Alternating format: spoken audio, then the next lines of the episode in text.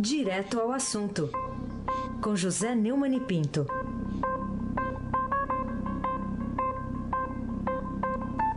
Neumann, bom dia.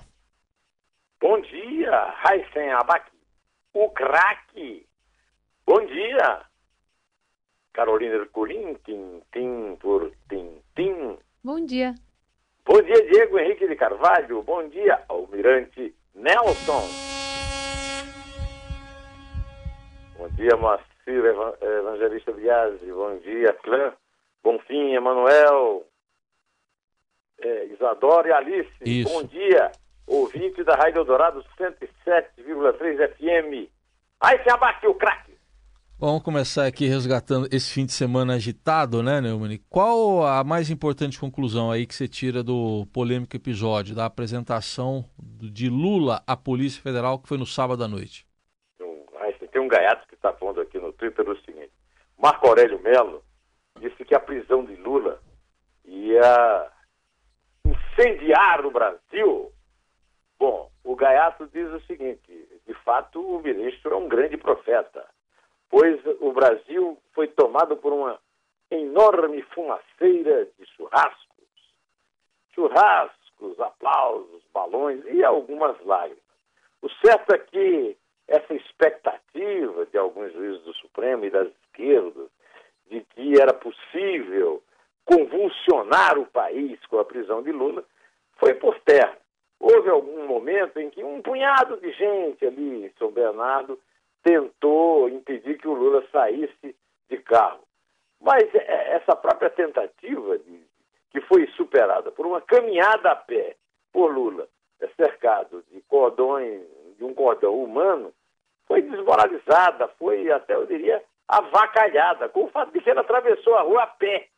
Então, acho que a mais importante conclusão que se tira do polêmico episódio da apresentação de Lula à Polícia Federal no sábado à noite, e Carolina, é que simplesmente a vida segue e a justiça continua o seu trabalho com a polícia e com o Ministério Público, Carolina.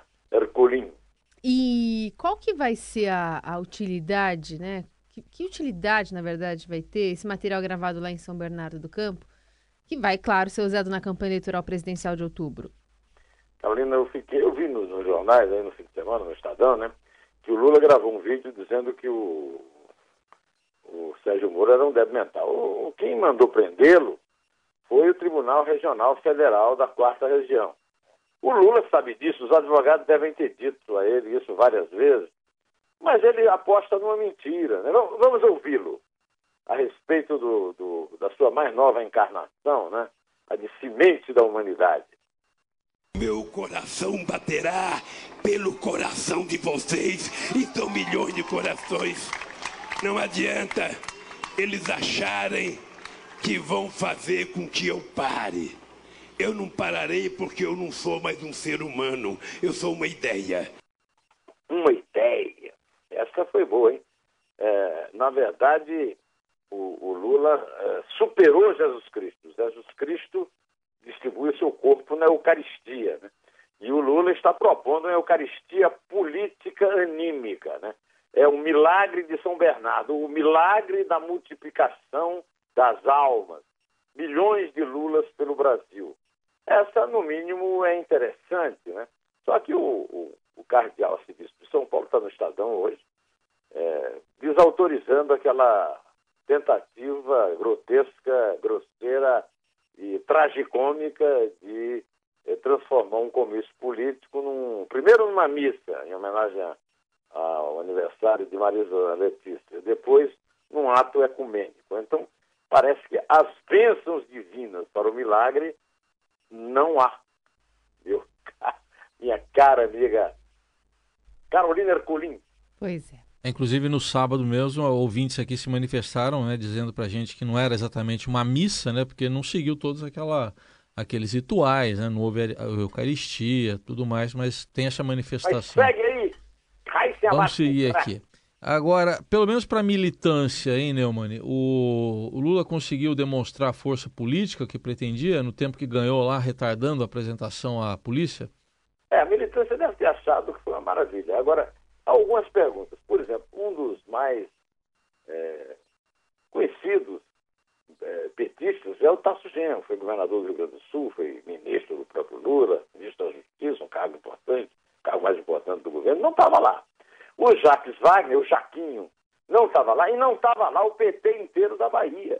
O PT conectado aí à Petrobras, o governador Rui Costa, é, toda a, a, a entourage do PT baiano, ou seja, o que estava na, na, na, em São Bernardo era o grupo majoritário da Gleisi Hoffmann e mais o senador Lindbergh Farias, o Lindim. A respeito disso, aliás, um membro da esquerda, que é o Miro Teixeira, é, da rede, né, fez, deu uma entrevista que o Estadão registrou e nós vamos tocar agora a sonora. Meu caro Almirante Nelson. Lula transformou esse momento grave e triste no show eleitoral. Bom, terminou preso. Ah, Carolina Ercolim, vamos em frente. Vamos lá, Neumann. Então a gente continua falando eh, sobre esse assunto, porque até porque a gente tem a defesa de Lula, que contava com o voto de Rosa Weber na votação do habeas corpus que pediu ao STF. Agora está contando com o voto da mesma ministra na votação das ADCs, lá da ADC, com que pretende ver anulada essa possibilidade de proibição da prisão em segunda instância, né? Você acha que ela tem razões para ser otimista nesse caso? Bom, é, Carolina, eu vou te contar um segredo. Eu, em 1970, quando eu comecei na Folha de São Paulo, o meu amado chefe, João Batista Lemos, meu mestre em jornalismo, depois trabalhou comigo no Jornal do Brasil, que já fechou, é, me disse que a, a primeira lição que ele tinha que me ensinar como jornalista é de que a bola de cristal não é uma, a, um instrumento que um jornalista deve usar e nem muito menos abusar dele. Né? Esse negócio de prever não é comigo, até porque eu não sou bom profeta. Né? É, a profecia é uma coisa que não está nos meus cálculos. Né? Ora, o, o, pessoal do PT, a defesa do Lula, o Sepúlveda Pertence, o Cristiano Zanin, Zé Roberto Batoque, eles, é, o, o, o, Alexandre de Moraes, é, na hora da sessão que votou o habeas corpus do Lula no Supremo Tribunal Federal, acusou o Zé Roberto Batóquio de estar é, exigindo explicações é, dele a respeito de um pedido da defesa tinha sido respondido num voto por ele. E o Alexandre deu aquele coice definitivo, é um coice que eu diria que é semelhante aos coices que o Rio do, Vasco e o Fabrício do Vasco deram em dois jogadores do Botafogo, mas que, no, como no caso do, lá da, do, da final do Campeonato Carioca, o Botafogo ganhou, né, mostrando que está na hora do Zé Ricardo, técnico do Vasco, e o Vasco, punirem jogadores violentos desse tipo. O Botafogo ganhou, o Vasco é vice-campeão, como era hábito no passado. Mesmo assim, no caso do STF, o, o Zé Roberto Batóquio me lembrou uma piada que minha mãe fazia quando eu dava com os burros na água. É... Você podia dormir sem essa. Ele podia dormir sem essa, mas parece que ele continua dormindo, conversando nas sessões e não prestou atenção no voto de Rosa Weber. O voto de Rosa Weber foi claro. Ela disse, e aliás, várias vezes retransmitido na TV, ela dizendo com todas as letras que ela não vai votar a favor de uma discussão que reabra o, o, a possibilidade de prisão na segunda instância, porque só, só faz dois anos, e é uma tentativa tirânica de Gilmar Mendes de mudar a jurisprudência, porque ele mudou de opinião. Eu não, como eu disse a você no começo, Carolina, eu não sou de prever nada, então eu não tenho a menor condição de, de prever o voto de Rosa Velha. Mas eu não vejo por que também a defesa de Lula pode contar é, com esse sonho de verão de, dos seus advogados numa votação em que eu considero que a Rosa Weber já é, apresentou previamente qual é a posição dela a respeito. Porque eu, eu a vi dizendo isso na, na televisão e a, a vi também dizendo o tempo todo que o voto dela era um voto coerente com, com a posição dela. Quer dizer, não, não faria o menor sentido ela agora chegar, votar de uma forma diferente e dizer que está sendo coerente com a sua posição a favor do colegiado. De qualquer maneira, o que eu acho é que tudo bem, cada um tem a esperança e o sonho que quer, né? Agora, contar com isso como única arma, aí realmente talvez é, é bom o Lula ficar contando com a possibilidade de ele ter uma temporada mais, um sejurro, né? Uma temporada mais prolongada lá no, é, na, como é é? Sala de Estado Maior da sede da Polícia Federal em Curitiba. Aí sem abaque. Bom, voltando ainda ao Lula sábado lá em sábado, não só sábado, mas sexta, sábado em São Bernardo. É, é, tem algum simbolismo a volta dele ao, ao sindicato dos metalúrgicos? Pode ajudá-lo a voltar a um protagonismo depois aí de três governos e meio do, do PT? Ô, oh, eu estive lá no ABC, eu era repórter do Jornal do Brasil cobria as greves e, e, e sou um dos responsáveis pelo aquilo que os americanos chamam de build-up do Lula na mídia. Trabalhava no Jornal do Brasil na época e, e faço aqui essa minha confissão. Né? Esse, eu confesso aqui o meu pecado. Então, é, é, o que eu tenho percebido há um ano, e você, já falei agora recentemente com você e com a Carolina, é, acho que falei até no próprio sábado, é uma volta do Lula ao sindicato. É, o Lula está se omisiando, estava pelo menos na sexta, no sábado no sindicato. Ele, é, é, é um sinal de que ele está voltando à prática do sindicalismo. Como diz o, Elilson Simões de Moro, o alemãozinho, que era lugar-tenente do Lula na greve, numa entrevista ao Globo, o Lula nunca foi de esquerda. O, o, Lula é usado pela esquerda, mas, sobretudo, ele usa a esquerda. Porque o Lula é maior do que a esquerda. O Lula não é maior apenas do que o PT, ele é maior do que a esquerda. Só que a esquerda também o abandonou. Eu falei lá no Palanque sobre verdade. Não vi lá Marina, por exemplo, que deu declarações públicas, foi ministra dele, que foi a voz ecológica do PT, Marina deu uma entrevista lançando a sua candidatura e dizendo que a lei é para todos. Olha, eu não sou nenhum fã da Marina, nunca fui. É, acho que ela é, é, aquele cavalo paraguaio de corrida de, de, de cavalo, né, de turfe, né? Agora, ela está certa, cadeia é para quem descumpre a lei. É, no momento de, de, da criação do PT, havia uma dúvida se o PT ia partir para a revolução ou se ia é, apelar para a democracia burguesa. O PT optou por apelar para a democracia burguesa. E na democracia burguesa, a justiça é um dos poderes autônomos de Montesquieu. Então, o que houve em relação ao Lula foi o cumprimento de uma sentença judicial. Não é do Sérgio Moro. Sérgio Moro condenou o Lula a nove anos e meio. Por 3 a 0, a quinta turma lá da, da, da, do Tribunal Regional Federal, da quarta região, o condenou por 3 a 0, por é, 12 anos e um mês. Ou seja, aumentou bastante a pena. Depois, o Superior Tribunal Federal, é, na, aliás, a quinta turma do Superior Tribunal Federal, do Félix Fischer, o condenou, por, é, negou o seu habeas corpus por 5 a 0. Depois foi ao Supremo e o Supremo já negou o habeas corpus ao Lula por 6 a 5. Quer dizer, então, é, é, a justiça brasileira que condenou o Lula. O Sérgio Moro é um é competente, eficiente, popular, aplaudido, agente da lei, do Estado Democrático de Direito, funcionário da Justiça, assim como, por exemplo, o nosso querido Aécio Abate já foi, foi escriturário lá em Mogi das Cruzes, é, do Ivan Sartori, né? Foi. É, pois é, então. É, o, o, o, Sérgio, o Sérgio Moro é apenas um funcionário, é, como os outros, todos os ministros do TRF4, é, do Superior Tribunal de Justiça e do Supremo Tribunal Federal. O que está funcionando é a lei, é o Estado democrático de direito. E ele é apenas um condenado. O Lula é criminoso. Criminoso por corrupção passiva e lavagem de dinheiro. E é baseado nisso que o Supremo Tribunal Federal considerou em 2016 que é possível um juiz decretar uma prisão após o julgamento de segunda instância, porque o julgamento de segunda instância é, o, é a última instância, é o trânsito em julgado do fato.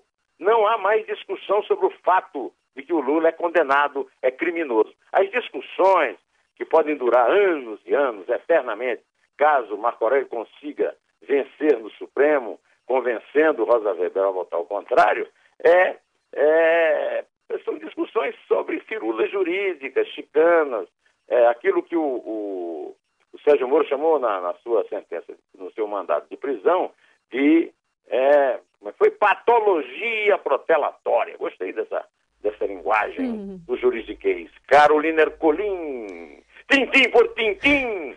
Vamos lá, Neumani. Que sinais o ex-presidente Lula deu à sociedade brasileira de qual vai ser o projeto político que o grupo, sob o seu comando, vai propor no futuro, hein?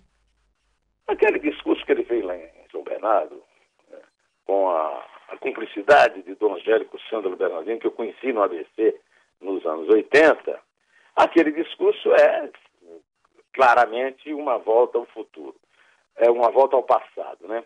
Primeiro, é um discurso que, olha, eu vou dizer uma coisa aqui, vocês vão ficar chocados, mas a esquerda tem uma nostalgia também da, da ditadura militar. Por quê?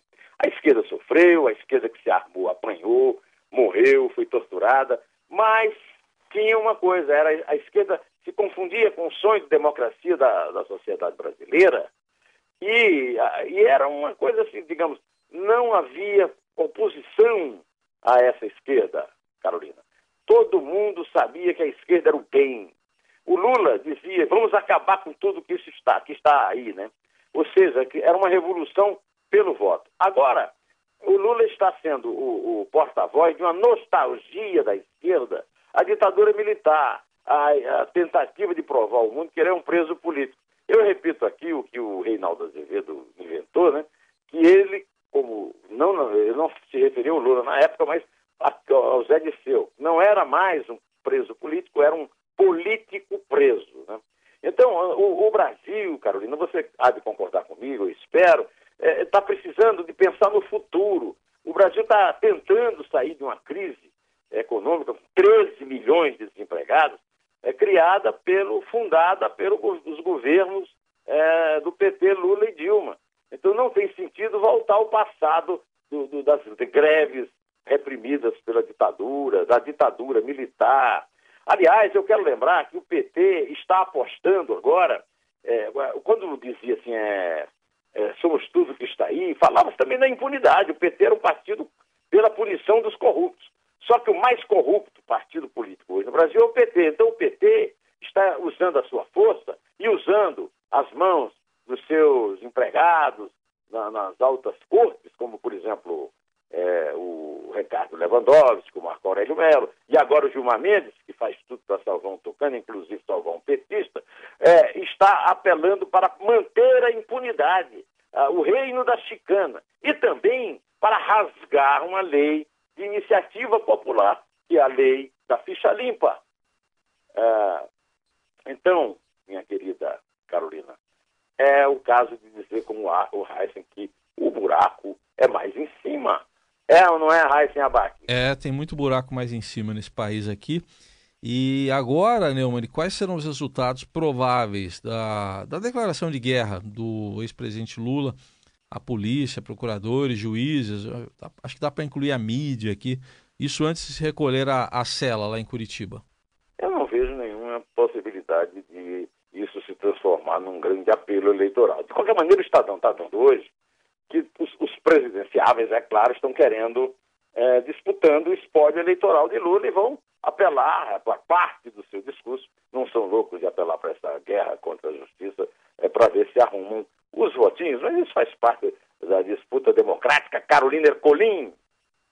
Neumann, houve um evidente alívio de grande parte, se não da maioria da sociedade brasileira, com a prisão de Lula. Queria saber por quê e quais são as novas expectativas dessa mesma sociedade a partir do fato concreto de que ele foi privado de liberdade? Carolina, é, o que acontece é o seguinte: o Lula. É, não foi o PT que inventou a corrupção, nem vai ser a prisão de Lula que vai acabar com a corrupção no Brasil. Então, eu já avisei isso na, na, na sexta-feira, pelo Twitter, que é, a prisão de Lula de nada adiantará se não vier seguida de outras prisões. E agora a luta é para derrubar o foro privilegiado, para que seja possível prender os corruptos que se escondem na, sob a manta é, dos seus mandatos. Né? Ah, eu quero até citar aqui que na primeira página do Estadão, é, o delegado da Polícia Federal, Milton Fozanari Júnior, é, da repressão à corrupção e crimes financeiros, é, diz que é hora de Temer, Aécio e Alckmin é, seguirem o caminho do Lula, argumentando que só o Lula ficar preso, infelizmente tudo poderá entrar para a história como uma perseguição política. Por falar em Temer, a coluna radar da Veja, do Maurício Lima, está dando a informação que circula na PF que nos computadores da Libra foi achada a minuta do decreto dos portos com data anterior à promulgação. Se isso aí não for prova, o que pode ser uma prova, hein, Nelson Volter? Nelson Volter, é, você agora, eu vou lhe pedir que você execute o nosso Bezerra da Silva. Faz tempo que ele não aparece por aqui, mas agora que prenderam Lula, está na hora de, de tocar para os nossos ouvintes malandro moderno.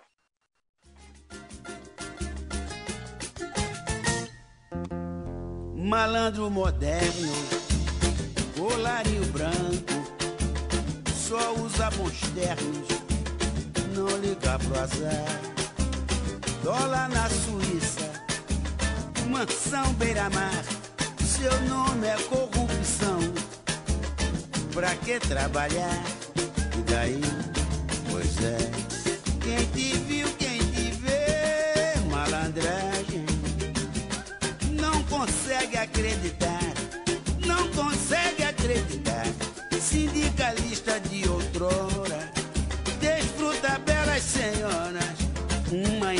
cada lugar. Quem te viu, quem te vê. Quem te viu, quem te vê. Não consegue acreditar, não consegue acreditar. Sindicalista de outrora, desfruta belas senhoras, uma em cada lugar. Ô, Carolina, será que o Heisen vai ficar chateado se você começar contando pelos três únicos pênaltis que o Palmeiras ontem? Não, não tem problema. A Rosa, não- a Rosa Weber. daquela Posso falar uma coisa?